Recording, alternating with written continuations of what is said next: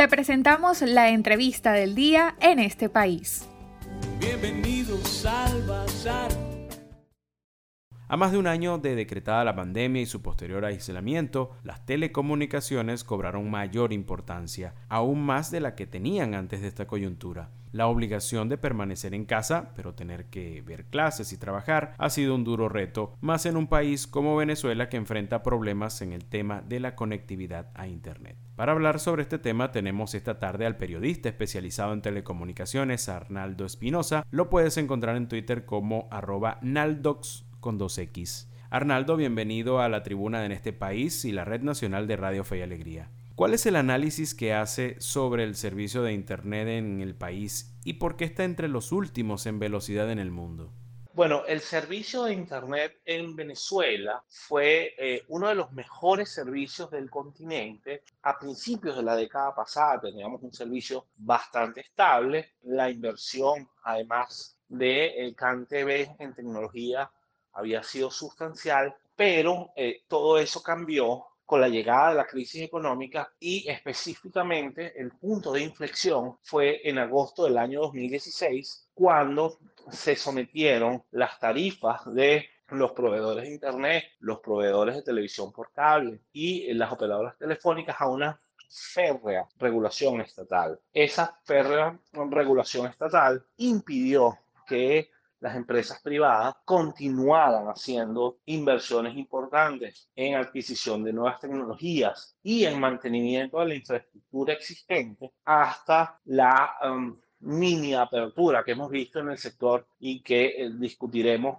a lo largo de, todo, de toda esta conversación del año 2019, segundo semestre. Dicho esto, Venezuela entró al año 2020 y entró además a la pandemia del el coronavirus con el ah, penúltimo Internet del mundo, es decir, la penúltima velocidad de conexión en banda ancha fija y la antepenúltima en banda ancha móvil. En banda ancha fija hay dos actores que son muy importantes y que han contribuido a que Venezuela no solo salga de ese fondo, sino que ya no sea el peor Internet de Latinoamérica, ahora lo es Cuba, y que haya subido 27 puestos en el ranking de Speed Test hasta llegar al lugar 148 de 176. Y son la, la, el Internet por radiofrecuencia, las WISP, que aquí llamamos, mal llamamos, eh, Internet satelital, y el Internet por fibra óptica, ya sea fibra directo al hogar, FTTH, en el caso de los privados,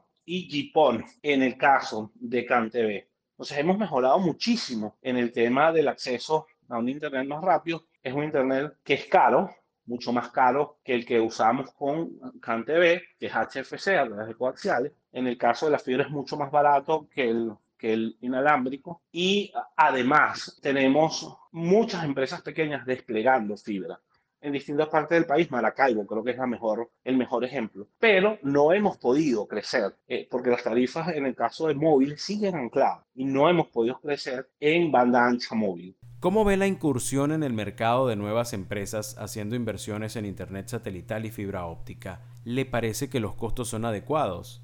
Bueno, como te decía, ¿no? El, Internet eh, por radiofrecuencia, el Internet por fibra, pues son las evoluciones naturales y las respuestas, además, a situaciones no solo de avances tecnológicos, porque es el paso lógico después del HFC, sino también la respuesta a situaciones puntuales de ausencia de algunos servicios básicos. ¿Por qué? Bueno, porque tanto el Internet por radiofrecuencias como el Internet por fibra óptica no necesitan electricidad, por ejemplo, más allá de los puntos terminales. Las antenas de Internet por radiofrecuencia tienen eh, baterías de respaldo para operar sin electricidad y en el caso de la fibra óptica solo necesitas electricidad en el punto de salida que generalmente está respaldado, y en el punto de llegada, si es FTTH, es en tu casa. Y tú, bueno, con un UPS si, simplemente prendes el router y puedes seguir trabajando. Ahora, esos son los costos, ¿no? O sea, sí sabemos que en el caso de, de la radiofrecuencia, pues es la adquisición de una antena, la,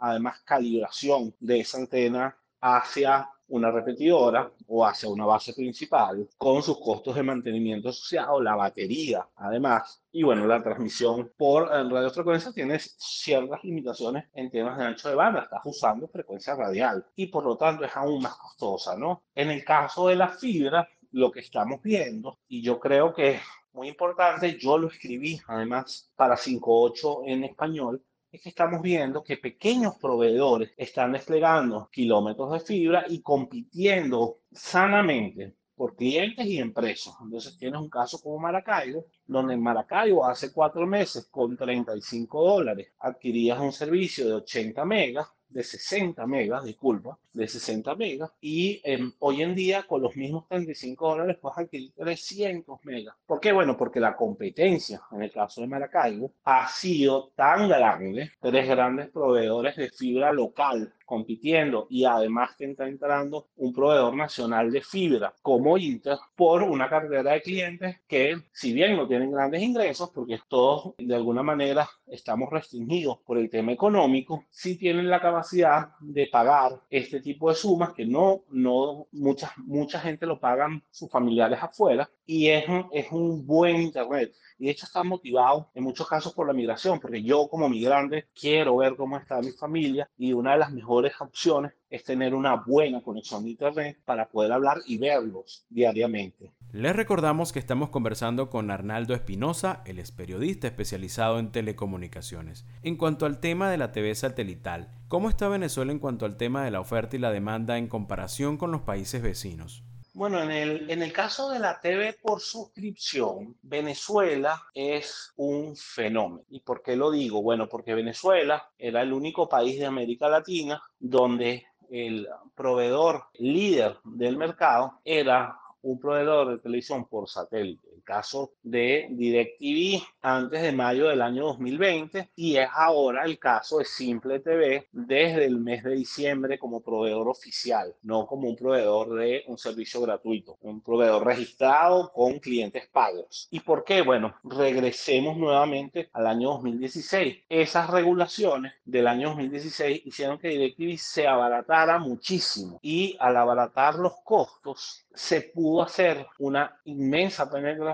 en sectores donde no llega la fibra óptica. ¿En qué sectores no llega la fibra óptica? En las barriadas de las grandes ciudades venezolanas. No había cableado, no existe aún cableado de fibra óptica que suba Petare, por ejemplo, en el caso de, de, Caracas o Katia, en el mismo caso de Caracas, muchas, en muchas veredas de Katia no sube la fibra óptica, no se puede subir la fibra óptica por temas de topografía. Entonces popularizaste un servicio que generalmente es muy costoso. Es tan costoso que es mucho más barato pagar por el, por el cable coaxial, por lo por el HFC. Eso fue lo que pasó aquí y mucha gente migró. Además, cuando las estructuras de HFC comenzaron a deteriorarse, el cable físico, el coaxial, mucha gente además migró a televisión por satélite, que bueno, como satelital, el mantenimiento que se requiere es local, es decir, de la antena a los dispositivos que tienes en la casa, en temas de edificio, en temas de casa, incluso en temas de viviendas populares. Pero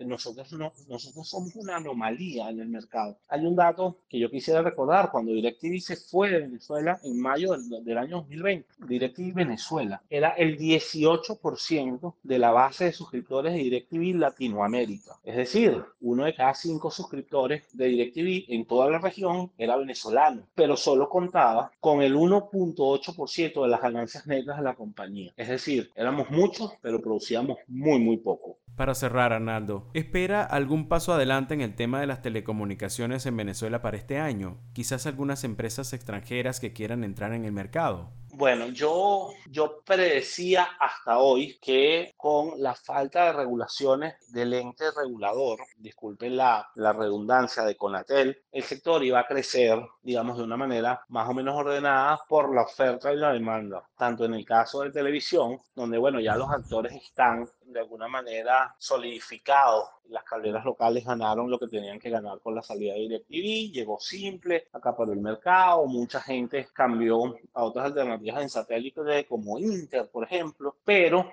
hubo una reunión en la Comisión Nacional de Telecomunicaciones donde se abrieron procedimientos sancionatorios tanto a Inter como a NET 1 por especulación. Esto representa un retroceso enorme en materia de telecomunicaciones, en materia de un sector que además fue el sector que más trimestres consecutivos creció desde el año 2000 hasta el año 2015, porque bueno, era un sector relativamente nuevo y la tecnología lo empujaba a crecer. Yo veo con preocupación nuevos intentos de parte del Estado de regular tarifas cuando ya saben y el ente regulador lo sabe y por eso ha aprobado las tarifas que hay, que es un sector que necesita de muchísima inversión. Esto también puede tener la lectura contraria. CanTV ha estado de alguna manera modernizando muchísimas de sus infraestructuras y se está alistando para ofrecer servicios de Internet de fibra óptica vía GPON, fibra más coaxial, es un caso, o fibra directo al hogar en otro caso, y podría estar de alguna manera desalentando la competencia, creando regulaciones adicionales a las empresas que ofrecen servicios de telecomunicaciones. En cualquiera de los dos casos, la competencia ha probado ser muy buena para el mercado y muy buena para el cliente, para el consumidor. Reitero que el caso de Maracaibo es uno de los casos más exitosos que hemos visto de competencia sana de mercado en el caso de Internet, en el caso de servicios de Internet. Y pues yo espero y esperaría ver qué va a pasar en los próximos días para apuntar hacia dónde eh, va el futuro de las telecomunicaciones en Venezuela. Agradecidos con Arnaldo Espinosa, él es periodista especializado en el tema de las telecomunicaciones, hoy hablando sobre el Internet, este servicio al que la pandemia nos hizo más dependientes, pero que en Venezuela falla de manera constante. Para conocer más del programa en este país, visita nuestras cuentas en redes sociales, en Twitter e Instagram como arroba en este país radio, en Facebook en este país programa radiofónico y en la página web en este país.info.